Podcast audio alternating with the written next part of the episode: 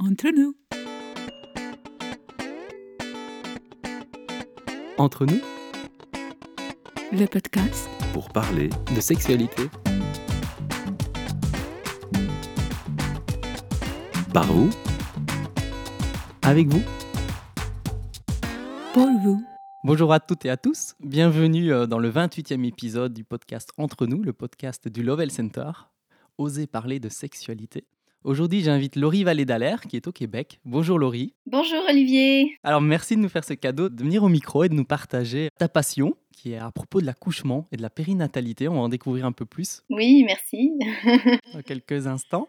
Ma première question, elle est toujours au sujet de l'intention. Quelle est ton intention aujourd'hui en participant à ce podcast? Mon intention, je dirais, c'est d'ouvrir les horizons, d'apporter des questionnements ou d'apporter, c'est un peu toujours mon objectif, d'apporter une réflexion sur la naissance et sur la signification de la naissance et sur ce que ça représente en tant qu'humain et d'amener les gens à, à réfléchir à cette question-là et de pouvoir ensuite faire des choix qui leur conviennent. Merci. Dans nos passions respectives, alors pour ma part, je suis convaincu qu'en fait, en osant parler davantage de sexualité, on pourra vivre dans une société beaucoup plus ouverte, inclusive et euh, heureuse, individuellement et collectivement. Et je pense que le- la société pourra vraiment évoluer à partir du moment où on acceptera d'aller voir ce qui se passe dans notre sphère sexuelle et d'être euh, à l'aise et que les tabous, les hontes, les culpabilités soient du passé et qu'on puisse créer quelque chose de positif et d'épanouissant pour tout le monde. Et ça passe entre autres par évidemment les parents qui eux-mêmes pourront Oui. transmettre à leurs enfants. Et pour ta part, tu as cette passion de l'accouchement depuis très longtemps. Oui. J'ai entendu que tu avais fait un podcast récemment et je l'ai écouté et tu développes davantage ton parcours. Donc j'invite les gens à aller écouter le podcast qui sera dans le lien, dans la bio, comme ça ils pourront découvrir davantage ton parcours parce qu'ici on n'aura pas le temps de tout détailler. Mais par contre, tu as cette passion et tu es convaincu aussi que la société pourrait évoluer quand on abordera l'accouchement de manière différente. Oui, absolument. Mais tu parlais tout à l'heure de tabous et tout par rapport à la sexualité. Je crois que l'une des premières choses, ce serait d'enlever les tabous autour de l'accouchement et d'admettre enfin que c'est un acte très intime et très sexuel.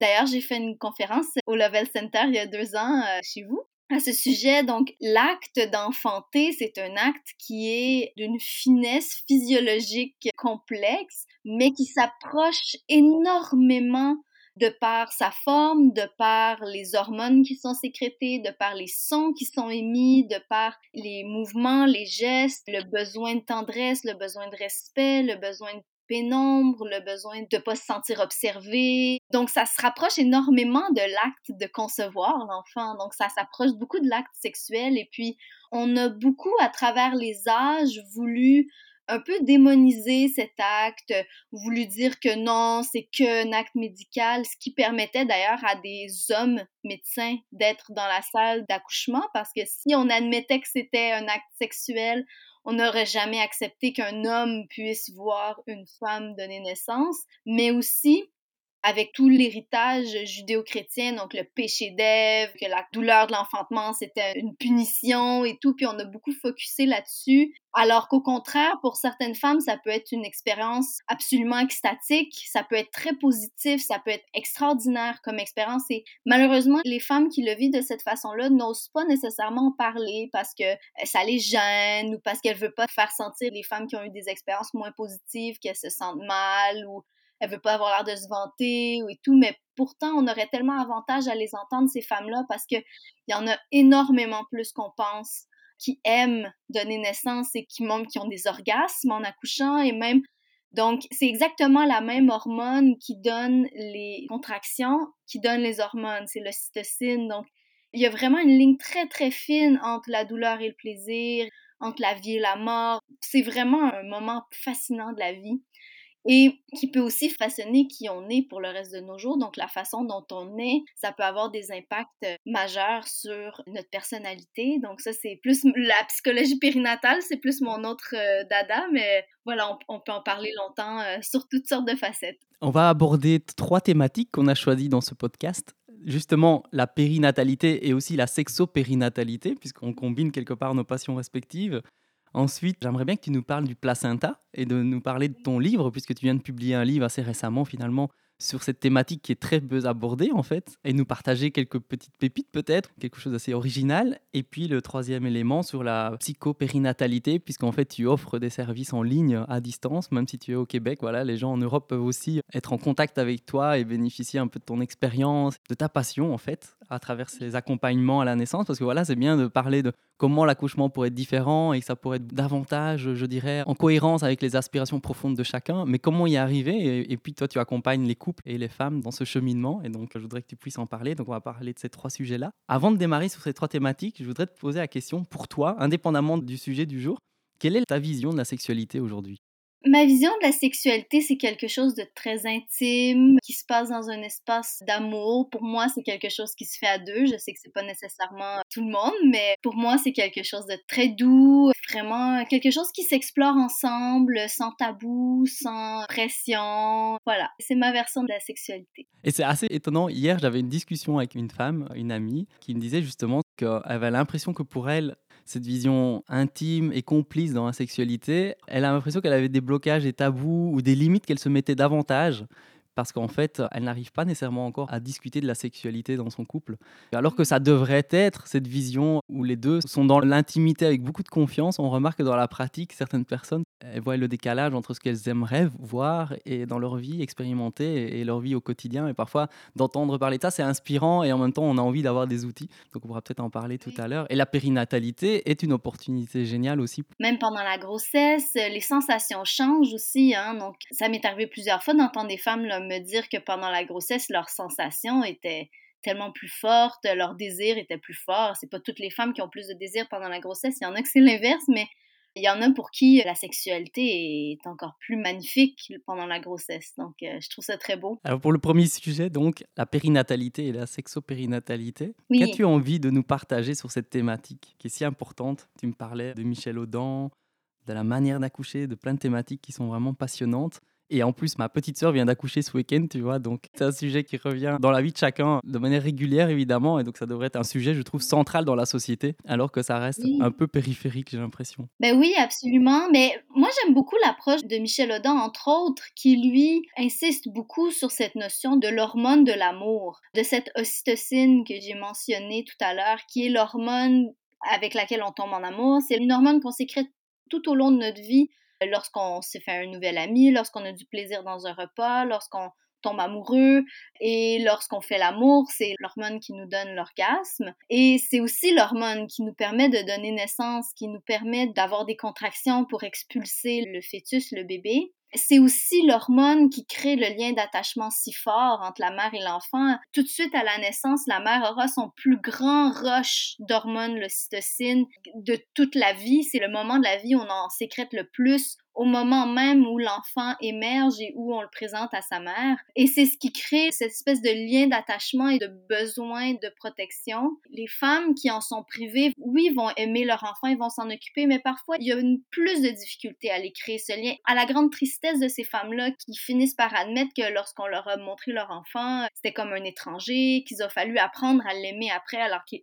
l'aimaient déjà, mais plus dans une construction mentale, alors que ce rush de cytocine, c'est plus euh, viscéral, si on veut. Donc, ça peut venir par la suite pour les femmes qui, par exemple, ont eu une césarienne ou à ce moment-là, on n'a pas cette sécrétion d'hormones. Mais lorsqu'il y a un, accouchement naturel, il y a ce rush magnifique de cytocine et Michel Audin vient poser cette question profonde et je trouve qu'il est quand même intéressante. Lui parle même de l'avenir de l'humanité et de l'avenir de la capacité d'aimer parce que lorsqu'on intervient trop pendant les accouchements, je parle au surinterventionnisme qu'on peut avoir dans les milieux hospitaliers en ce moment, qui n'est pas toujours nécessaire. Il y a certaines interventions qui sauvent les vies, puis c'est pas celle-là que je vais euh, questionner. Mais lorsqu'on intervient sans cesse sur des femmes qui n'ont pas de complications, qui n'ont pas de problèmes et qu'on cause des complications, et donc on vient jouer dans cette balance hormonale très fine, lui parle même de l'avenir de la société est-ce que dans 50, 100, 150, 200 ans, si on continue de plus en plus médicaliser, instrumentaliser les naissances, est-ce qu'on sera autant capable d'aimer, autant capable d'entrer une relation, autant capable de faire l'amour, autant capable d'aimer son prochain? C'est vraiment une question qui se pose et je trouve que c'est vraiment intéressant. Entre autres, lui fait la comparaison même d'un pays à l'autre en disant, si on regarde le Brésil, par exemple, c'est un pays où il y a énormément de violence. Si on pense à Sao Paulo, c'est très dangereux de se promener dans les rues la nuit tout seul, alors que au Brésil, les naissances sont extrêmement violentes et extrêmement médicalisées. On parle de 90% de césariennes dans certaines cliniques privées. Et puis même des cliniques publiques, c'est très violent. On va appuyer sur le ventre de la mère, lui crier dessus, tirer sur le bébé. Donc c'est vraiment très violent. Et on regarde souvent, la violence des naissances va vraiment correspondre avec la violence d'un pays. Et si on regarde inversement, par exemple, les Pays-Bas, qui sont l'un des meilleurs pays où donner naissance, où on a si je me trompe pas dans les statistiques, encore quelque chose comme 30% de naissances à domicile et où d'aller vers une sage-femme, c'est un automatisme pour les femmes. Le système est qu'il y a des sages-femmes pour tous et s'il y a une complication là, on va référer à un médecin qui saura quoi faire pour quelque chose de sérieux, mais on va pas utiliser des chirurgiens pour des femmes à faible risque. Et on peut se promener la nuit aux Pays-Bas en toute sécurité. Donc, il y a vraiment cette notion de la façon dont on est dans l'amour ou dans la violence va vraiment façonner l'avenir d'une société. Puis si on parle d'un niveau seulement biologique, quand je parlais de ce rush d'ocytocine, je trouve que cette image est assez forte. Si on fait une césarienne à un primate ou un mammifère non humain, il ne s'occupera pas de son bébé, il s'occupera jamais de son petit, il ne s'y intéressera même pas. Nous, on a cette construction sociale où on sait qu'il y a un enfant qui grandit et qu'il y aura un enfant qui va sortir, mais le primate ou la chatte ou une chienne euh, ne vont même pas s'intéresser à leurs petits s'ils ont une césarienne parce qu'ils n'auront pas ce rush d'hormones de l'amour qui vient tout de suite en donnant naissance. Donc ça, je trouve ça vraiment assez fascinant. D'où l'importance de protéger cet espace sacré de la naissance et cet espace aussi sexuel et où on laisse les femmes sécréter leurs hormones et on protège cet espace-là pour leur bien-être à eux, mais pour aussi l'avenir de la société d'une certaine façon et l'avenir de l'humanité. Et c'est vrai qu'il y a certainement beaucoup de sages-femmes, de doulas ou d'infirmiers, de gynécologues qui vont écouter ce podcast. En tout cas, je l'espère. Et chacun, en fait, part de l'envie de bien faire, part d'un sentiment aussi d'aimer son métier ou ce qu'il fait. Et en même temps, ben, on est pris dans un système, dans des règles, dans des procédures, dans des responsabilités. Il y a beaucoup de responsabilités aussi et des risques. Et donc voilà, tout pris l'un dans l'autre, parfois on peut peut-être en oublier l'humain ou le bon sens, ou en tout cas oser re-questionner, ou être vulnérable aussi dans dire mais est-ce qu'on pourrait pas faire mieux? Je crois profondément qu'il n'y a aucun professionnel de la santé qui veut causer du tort, mais c'est un problème systémique. Le problème est dans la façon dont on forme nos professionnels et dans les protocoles qu'on a imposés, dans les, les rigidités industrialisé, si on veut, de l'hôpital, des systèmes qui traitent de plus en plus les femmes comme des numéros, de par un manque de personnel ou de par un besoin d'efficacité, mais ça ne vient pas du personnel médical comme tel, ça vient plus d'un manque d'information et d'un manque de sensibilisation à ces notions-là qui ne sont même pas enseignées, en fait, je crois. Michel Audin, c'est quelqu'un qui est rendu à 80 ans, je crois que ça fait 50 ans, qui parle de ce message-là et qui écrit tellement de livres, L'amour scientifique, entre autres, qui détaille vraiment ce sujet de fond en comble. Non, on pourrait en parler très longtemps, c'est vraiment fascinant. C'est vrai que la périnatalité, moi-même, moi, j'ai deux enfants et je me suis rendu compte aussi, voilà, en moyenne en Belgique, l'âge moyen pour avoir un enfant, pour la femme et l'homme, c'est assez similaire, c'est 28 ans. Donc quelque part, on a quand même, on va dire, euh, vu que l'âge moyen pour faire l'amour, c'est euh, avec pénétration, partenaire et autres, c'est 17-18 ans. Enfin, oui, 16, 17, 18 ans ça dépend un peu des statistiques, elles sont assez stables, disons 17 ans. Ça veut dire qu'on a 10 ans d'expérience avant l'accouchement ou l'arrivée d'un premier enfant. Il y a très très peu qui se passe. C'est comme si j'ai l'impression que les gens sont un peu en hibernation. On ne se questionne pas trop sur la sexualité pendant ces périodes-là. On sait que la sexualité va être drastiquement impactée par la périnatalité, c'est-à-dire la période de l'envie d'avoir un enfant, la période d'essai, parce que pour certains l'enfant va tout de suite, mais pour d'autres pas nécessairement. Puis il y a la grossesse, puis il y a les mois qui suivent la grossesse, et on sait que la majorité des divorces, en tout cas en Belgique, ont lieu un à deux ans après l'arrivée du premier bébé ou d'un bébé, mhm. et donc on sait que c'est intimement lié. On a presque envie de tirer la sonnette d'alarme en disant mais quand est-ce qu'on va informer, éduquer, et puis de se dire, ben oui. parce qu'en fait tu me partageais qu'au Québec aussi, dans les cours périnataux, on parle beaucoup de techniques, mais finalement, il y a quand même peu de parents qui s'intéressent et on parle quasiment pas de sexualité. Voilà. C'est quand même étonnant, alors que quand même, c'est central dans le couple malgré tout. Ben oui, c'est très important parce qu'il y a des changements qui se présentent dans le désir, dans la libido, dans les besoins, puis ben de pas comprendre ce qui se passe. Parfois, la femme n'a plus ou peu de désir, surtout après avoir donné naissance. Donc, le père peut se sentir rejeté. Donc, euh, c'est important de discuter de tout ça et d'expliquer que c'est des choses qui peuvent se produire, mais que ça peut revenir. C'est super important de parler tout ça et de parler aussi des besoins au moment de la naissance, de comparer cet acte à l'acte de faire l'amour pour mieux donner des meilleures conditions à la mère, pour favoriser ses hormones, tout ça. Donc, on parle de pénombre, euh, de calme, peut-être une petite musique, très peu de dérangement ou le moins possible, de pouvoir toucher son partenaire, s'embrasser, se coller pour vraiment venir stimuler cette hormone de l'amour, de pas se sentir observé, de pas se sentir jugé. Donc, on est vraiment loin de ce qu'on est en train d'offrir dans les chambres d'hôpital avec des néons, des bruits, des gens qui rentrent et qui sortent, des gens qui font des commentaires, des examens douloureux. Donc, on vient complètement bousiller la balance hormonale alors que c'est exactement les mêmes besoins que quand on fait l'amour. Plus on respecte ces besoins-là, plus les hormones de la femme vont couler et plus les contractions vont être efficaces et plus le travail va bien se passer. Oui, il peut y en avoir des complications et c'est pour ça qu'on a des gens qui sont formés, mais de déjà de pouvoir soutenir la bulle et de protéger cette bulle-là, on éviterait tellement de complications à la base. Et comme tu disais, c'est vrai que les hormones lors de l'accouchement sont les mêmes que les hormones sexuelles. Hein. Et si on considère le cycle complet d'un acte sexuel, depuis quelque part l'excitation, l'adrénaline, puis aussi l'afflux de testostérone, progestérone, enfin voilà, par rapport à la croissance du bébé, mais tout ça, ça joue sur la libido, le désir, la sexualité, pour l'homme comme pour la femme d'une certaine manière, parce qu'il y a quand même une dynamique relationnelle qui est là présente et qui va être impactée de manière assez forte.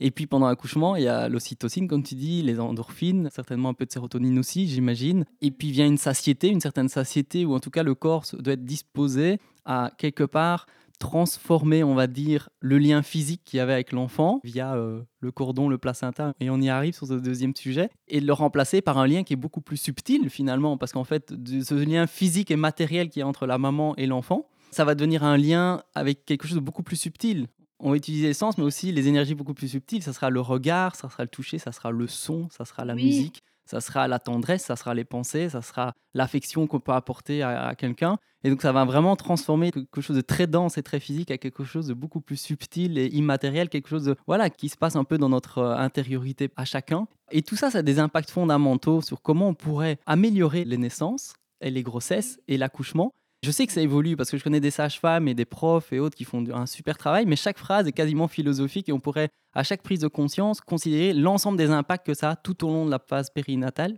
et ben comment on pourrait améliorer en fait. Tu m'avais partagé à l'époque, je me souviens, une vidéo sur une parodie, je pense italienne, d'un accouchement comparé à un acte sexuel où en fait un couple fait l'amour, mais ils sont censés être en salle d'accouchement, ils font l'amour et on vient les déranger à chaque fois. Et donc à chaque fois, ben, l'homme et la femme perdent un peu le plaisir, perdent un peu l'intimité, perdent l'érection et puis il faut redémarrer, mais ça va aller. Mais on sent bien que tout cet équilibre hormonal, il suffit pas de le mentionner, il faut en être vraiment à l'écoute et se rendre compte quelle est la finesse de cette petite musicalité hormonale qui a lieu pendant l'accouchement entre autres mais aussi après, et de se dire comment on accompagne ça. Effectivement.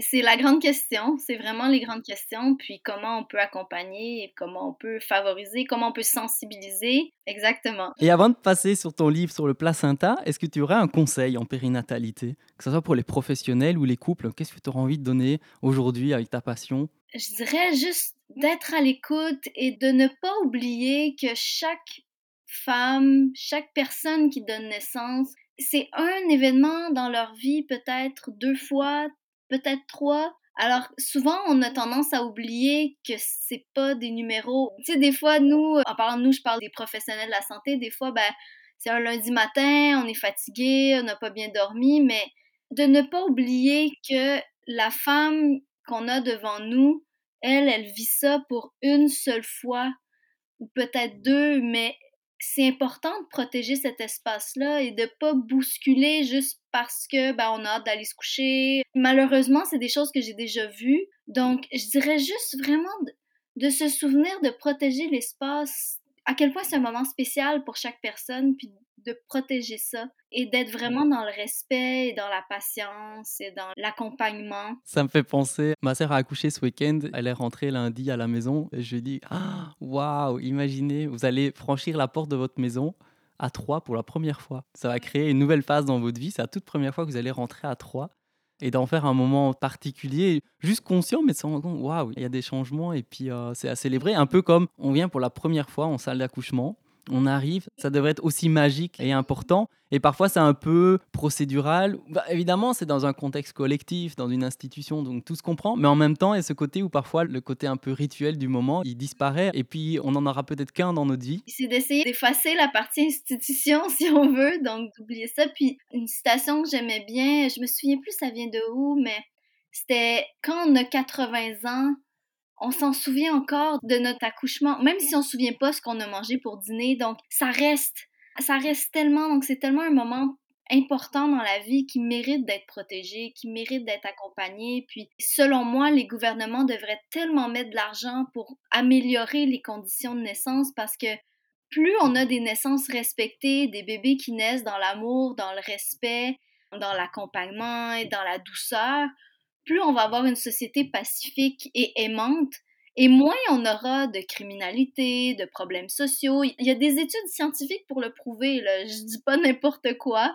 Donc, comme Thomas Verney dit, construisons des bébés et non des prisons. Au lieu de mettre plein d'argent pour construire des plus grosses prisons parce qu'on a plus de criminalité, puis qu'on a plus de problèmes, ben, mettons de l'argent dans des programmes pour les parents, dans des services sages-femmes, qui focus autour des besoins de chaque femme, dans des programmes pour les familles vulnérables. Tout ça, ça changerait complètement la société. Moi, je fais le vœu là qu'un jour on ait un ministre euh, de la périnatalité en fait et qui s'occupe de toute cette question de cette transformation qui est fondamentale dans la vie de chaque individu, de chaque couple, de chaque famille et donc de la société d'avoir un ministre euh, toute cette périnatalité de l'accouchement, ça serait juste fabuleux. Quoi. L'art, c'est vraiment que l'hôpital, on oublie qu'on est à l'hôpital. C'est comme, pour moi, les meilleurs professeurs, c'est ceux qu'on oublie qui sont en train de nous enseigner. On apprend, on est éveillé, on est en plein de notre potentiel, mais on oublie qu'il y a cet apprentissage en cours. Il est naturel et spontané, et je pense que l'hôpital, quand il arrivera peut-être à faire oublier que c'est un hôpital, mais on y va parce qu'on est sécurisé, qu'il y a de l'expérience, qu'il y a des gens compétents et passionnés, et qu'en en fait, on est centré sur la personne.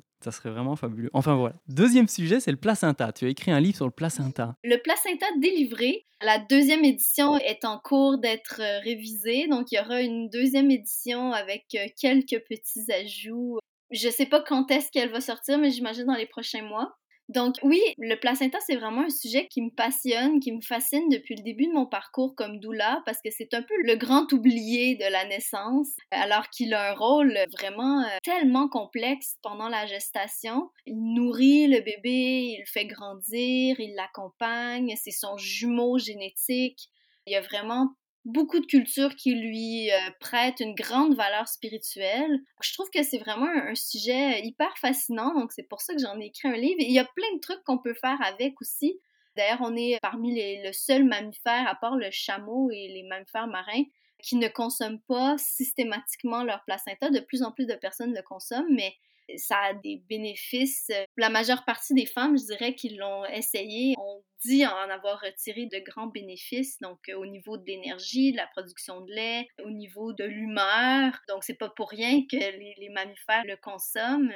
Puis c'est accepté chez les animaux. Moi, je me souviens, euh, toute petite, j'avais un livre sur les chats et puis c'était écrit dedans euh, la chatte, après avoir mis bas, elle va manger son placenta parce que c'est plein de fer, puis que ça va lui donner l'énergie, puis elle va se remettre de son accouchement. Puis c'était comme accepté dans un livre pour enfants sur les chats que c'était pour ça qu'on mangeait le placenta puis que ça allait de soi, mais chez les humains, c'est encore bizarre. Puis pas juste de le manger, moi je veux pas imposer rien à personne. Il y a des gens qui vont choisir de l'enterrer au pied d'un arbre, juste de l'honorer, de le remercier de faire un petit rituel ou une petite fête de famille pour planter un arbre fruitier, euh, y mettre le placenta dessous, puis euh, ça reste l'arbre de l'enfant. Donc, euh, il y a plein de belles symboliques à, aller chercher avec le placenta et plein de beaux moments. Puis, je trouve ça dommage que même la, plupart des gens ne savent, ben pas la plupart des gens, il y a certaines personnes qui ne savent même pas qu'il y a un placenta. J'ai déjà été à des naissances où la mère ne savait pas qu'il y avait autre chose qui sortait après le bébé. Déjà, de juste ne pas savoir que ça existe, mais en plus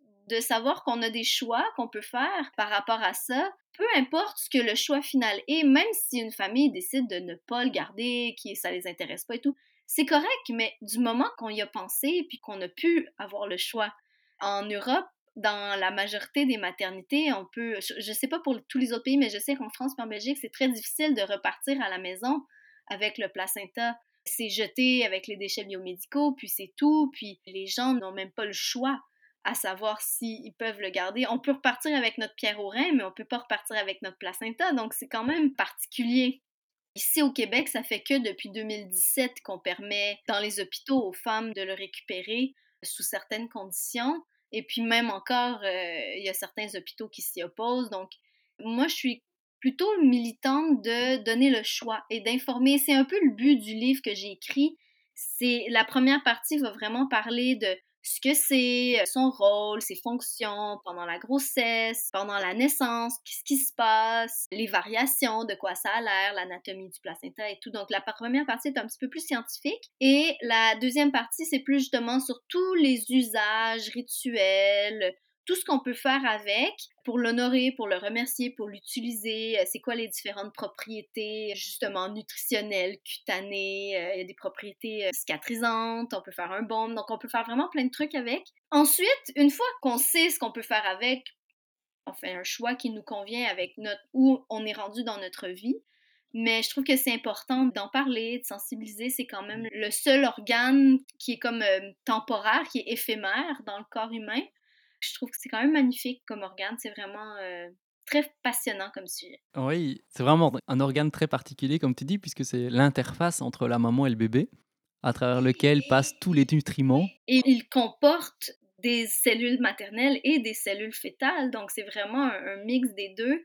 À la base, il se forme d'une partie du blastocyste, donc lorsque l'ovule et le spermatozoïde se forment, on a un blastocyste et à un moment donné, il se sépare donc, il y a une, partie qui va devenir le placenta, une partie qui va venir devenir l'embryon, et en fusionnant avec l'endomètre, on crée le placenta qui est fait d'une partie du blastocyste et d'un peu d'une partie de l'endomètre. Donc, c'est vraiment un organe qui appartient aux deux. Donc, c'est vraiment fascinant. Puis, j'ai écrit au début de mon livre, je crois, dans l'introduction, puis c'est une image qui m'a vraiment frappée lorsque j'étais à l'école euh, primaire. Euh, mon professeur nous avait parlé du placenta dans le cours d'éducation sexuelle où il nous expliquait la naissance, tout ça. Puis elle avait dit Le placenta, c'est tellement un organe complexe que si on voulait une machine qui fait tout ça, ça serait aussi gros qu'un hôpital c'est comme parce que les, fonctions sont tellement complexes. Pour faire quelque chose d'aussi sophistiqué, on aurait besoin d'une immense, immense, immense machine. Donc, je trouvais que c'était une belle image. Et je me souviens des discussions qu'on avait eues ensemble il y a deux ans et demi quand tu étais venu ici à Bruxelles au Level Center pour les conférences que tu avais offertes. On parlait justement aussi de toute cette symbolique parce que le placenta est, voilà, lié au cordon ombilical. Et puis, hein, on parle aussi de ce moment symbolique et rituel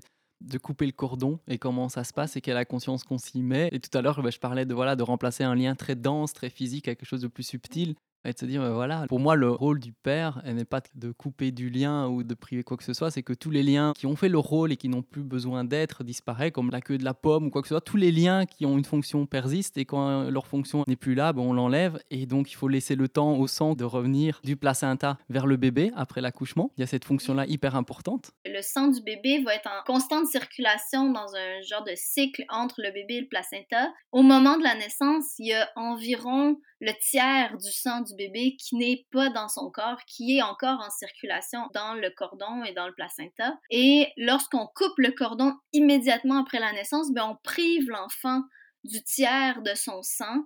Donc, si on calcule que son volume total de sang, c'est environ un litre, donc c'est énormément de sang dont il est privé. Et puis, juste en laissant juste quelques minutes, des fois ça prend 2, 3, 4, 5 minutes, on voit que le cordon, le sang va retourner au bébé, le cordon va cesser de pulser. Donc au début, on voit vraiment le sang circuler et à la fin, on sent plus de pulsation et le cordon devient tout blanc et très flasque. Et à ce moment-là, on sait que le bébé a récupéré toutes ses cellules et c'est des cellules qui sont, eh ben, c'est tout son sang, mais c'est aussi des cellules souches, c'est aussi des cellules pour aider à construire son système immunitaire. C'est pas pour rien qu'on utilise le sang de cordon dans des greffes pour les personnes qui ont le cancer et tout ça parce que c'est tellement riche comme sang je trouve que priver le bébé de ça à sa naissance, c'est un peu violent en fait.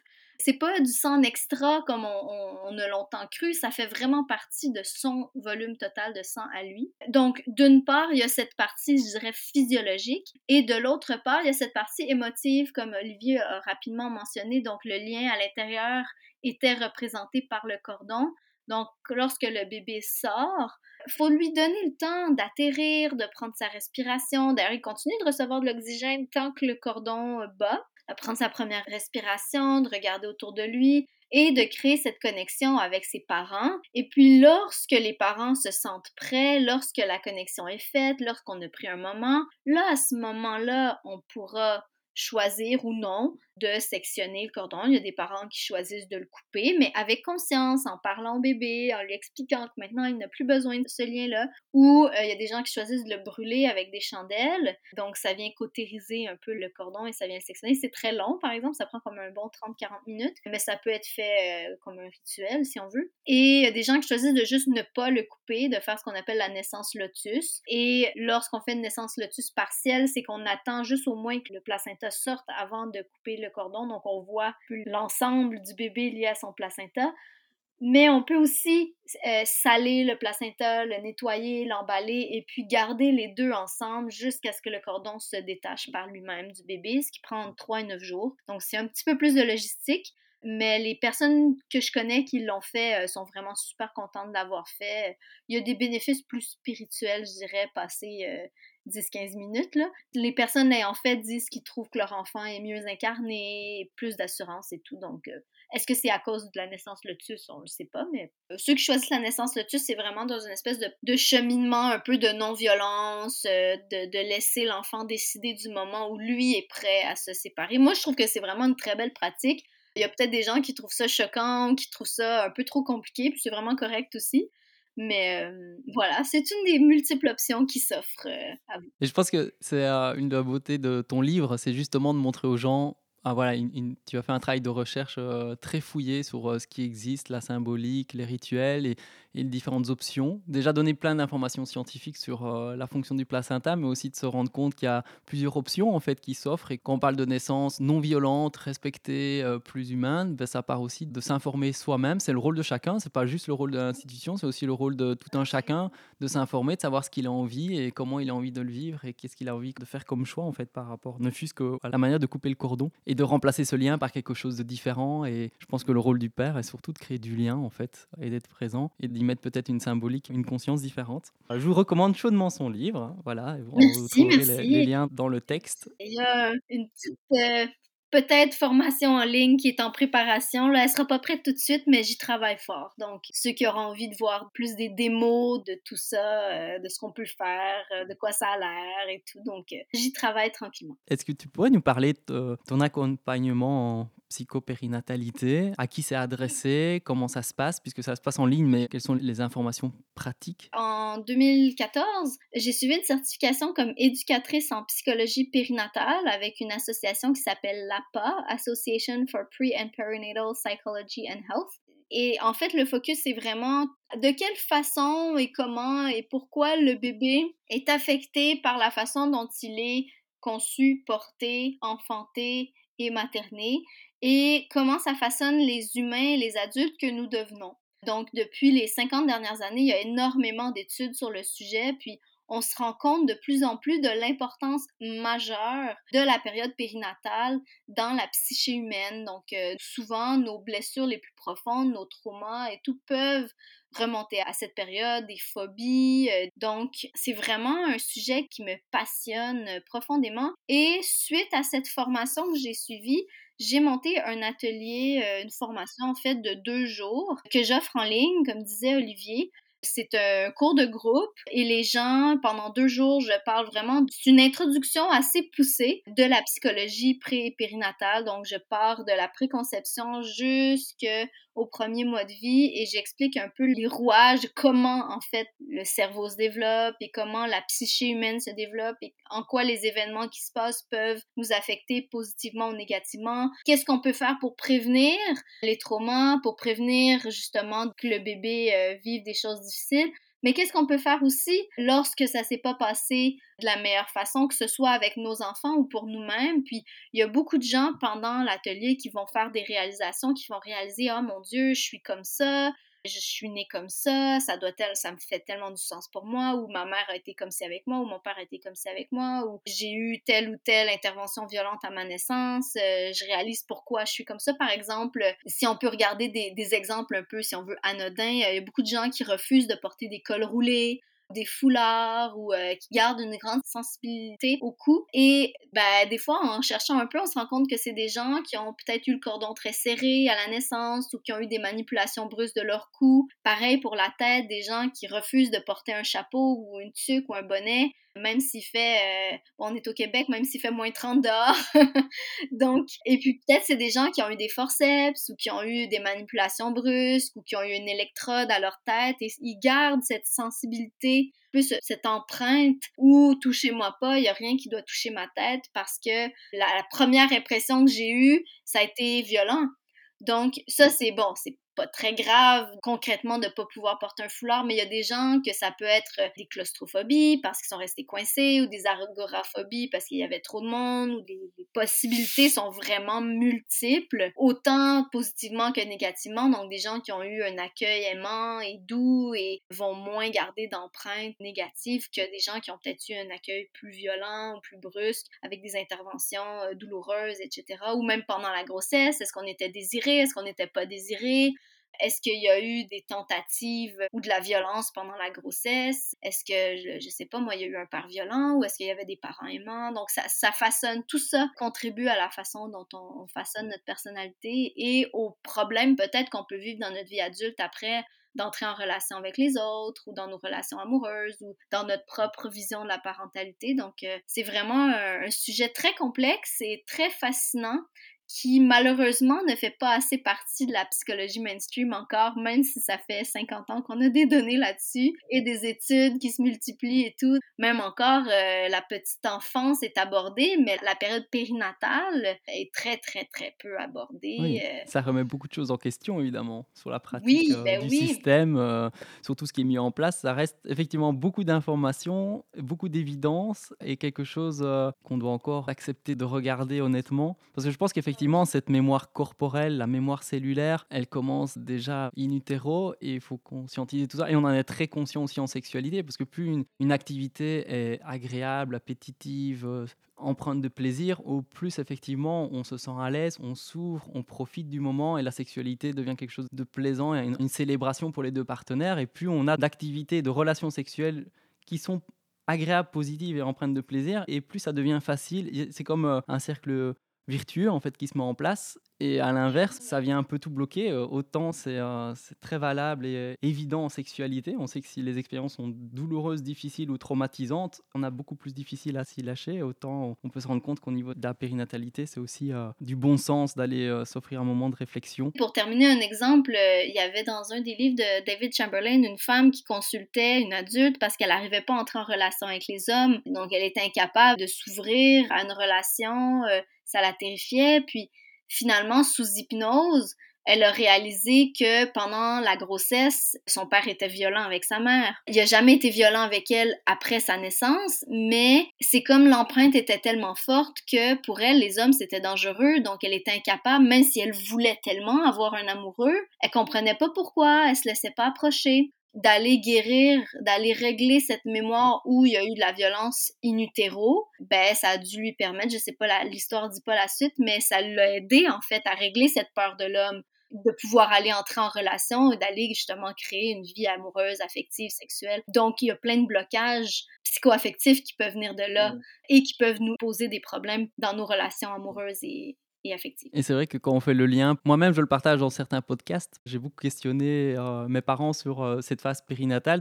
Avant ma conception, ma conception, la grossesse et après, et ce qui s'est passé dans la famille et dans, au sein du couple et dans leur sexualité. Et c'était une source d'éveil, de compréhension et d'épanouissement énorme parce qu'en fait, j'ai vraiment pu comprendre beaucoup de choses sur mon parcours, sur moi. Ça paraît anodin, mais qu'on a la chance d'avoir les informations, d'avoir les parents qui s'ouvrent et qui dévoilent un peu leur intimité avec honnêteté plutôt que de faire croire que tout était bien, mais non, de vraiment dire les bah choses telles qu'elles étaient. Ça a vraiment permis voilà, de faire des prises de conscience très fortes. C'est très inspirant en fait. Pour clôturer ce podcast, est-ce que tu pourrais nous offrir un conseil concernant la sexualité de manière générale, quelque chose qui t'a aidé, que tu trouves fascinant que tu voudrais que tout le monde puisse euh, peut-être découvrir? Je dirais de se faire confiance et de ne pas se mettre de pression, de juste se laisser aller complètement.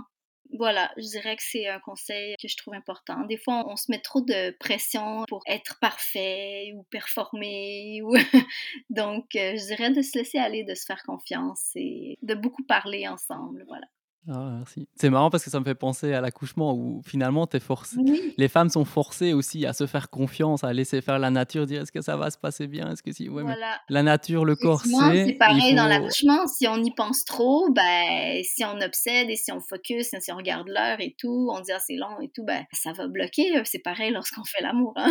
Ouais, se faire confiance, exactement. Faire confiance au corps et à l'intuition. Voilà, exactement. Merci Olivier.